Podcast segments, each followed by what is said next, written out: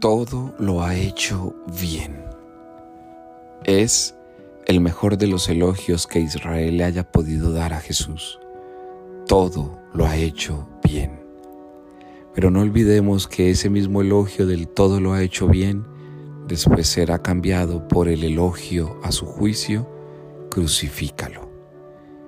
Es exactamente lo mismo que está pasando en la primera lectura después de que Dios todo lo ha hecho bien, porque ha hecho la creación, ha hecho todas las cosas y entre ellas ha dejado al hombre como su ser más excelso y privilegiado, ese mismo hombre que ha hecho con tanta delicadeza es el que se deja tentar y cae, es el que renuncia a luchar y cae, es el que después de estar en lo alto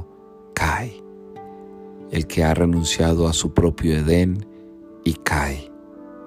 Pues mis hermanos, todo lo ha hecho bien, es el bien de Jesús, pero tú también todo lo puedes hacer bien, tú también puedes luchar, tú también puedes volverte a arriesgar, tú también puedes volver a creer, tú también puedes volver a sentir el poder de Jesús, el amor de Jesús, la existencia de Jesús en la tuya.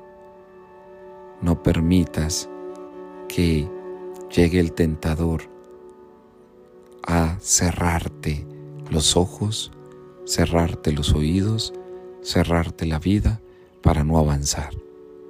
Ábrete, efetá, ábrete a Jesús, vuelve a Él si Él todo lo ha hecho bien es porque ha creído en ti, para que tú también lo hagas muy bien con su amor.